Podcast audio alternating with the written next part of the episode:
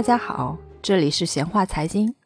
上期呀，我们聊到了拉斯维加斯褪去了赌城的外套，成为了一座旅游娱乐城。那么，赌场生意的接力棒又落到了谁的手里？这期我们接着聊。拉斯维加斯之后，另一座城市取代了世界赌城的位置，它就是澳门。澳门在2006年登顶世界第一赌城，面积只有国内一个县城的大小，赌博的收入却有拉斯维加斯的七倍。2013年巅峰时期，澳门赌场的收入超过了三千亿人民币。于是，各路资本又开始涌入澳门赌场。澳门政府先后发了六张赌场牌照，目前这六家持牌的赌场都是上市公司，他们分别是：第一，金沙中国。由美国赌王肖登·埃德森执掌，目前市值三千多亿港币。第二，银河娱乐由吕志和家族执掌，市值两千多亿港币。第三，永利澳门由美国赌王史蒂芬·永利执掌，市值九百多亿港币。第四，澳门博彩由澳门赌王何鸿燊家族执掌，目前市值接近五百亿港币。第五，美高梅中国。由何鸿燊之女何超琼加美高梅执掌，市值四百多亿港币。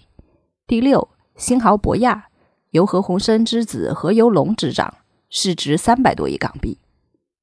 澳门赌场的业务主要由三部分组成：贵宾厅业务，也就是富豪专场；中场业务，主要是旅游散客过来体验的场子；非博彩服务业务，也就是比如酒店、购物这类服务。在二零一四年以前，贵宾厅一直是赌场营收上的绝对主力。澳门赌场还专门为此创立了一种“叠马仔”的制度，“叠马仔”就是赌场的中介机构，专门物色和结交富豪，把他们往赌场里带。叠马仔的出现有一定的社会历史背景。大家都知道，大陆游客在出境的时候只能带少量的现金，两万块钱还不够富豪们热身的。这个时候，叠马仔就出来了。他们会告诉你，钱的事情不用操心，我来给你们提供资金和信誉，你们只管吃好、喝好、玩好。所以从这个层面来讲，叠马仔解决的是刚需。叠马仔从赌场的抽佣是非常惊人的，赌场的营收有百分之四十要抽给叠马仔，另外的百分之四十用来给政府交税，自己只留百分之二十。在看妈阁是座城的时候，弹幕里不少人在问：为什么梅小欧这么有钱，动不动就拿自己的别墅做抵押，给客户几个亿的担保？他们不知道，叠马仔做得好，就是一门比赌场还要暴利的生意。大家经常吃瓜的女星吴佩慈，给豪门男友纪晓波生了三个孩子，还不能够嫁进豪门。很多人好奇纪晓波到底是什么家底，其实说白了，也就是做叠马仔创立的家业。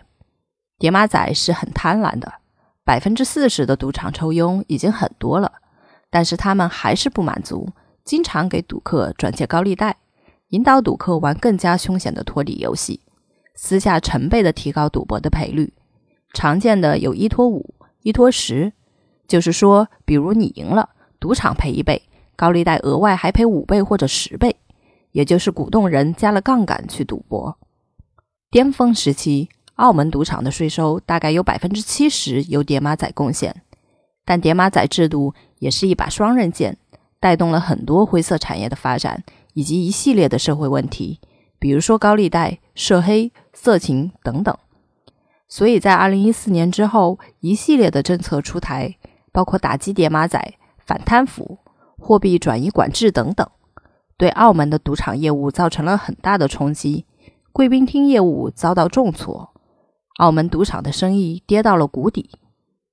澳门的赌场生意跌到谷底，是否会像拉斯维加斯一样失去自己曾经的地位呢？其他国家的赌场又在打什么样的算盘？我们下期接着聊。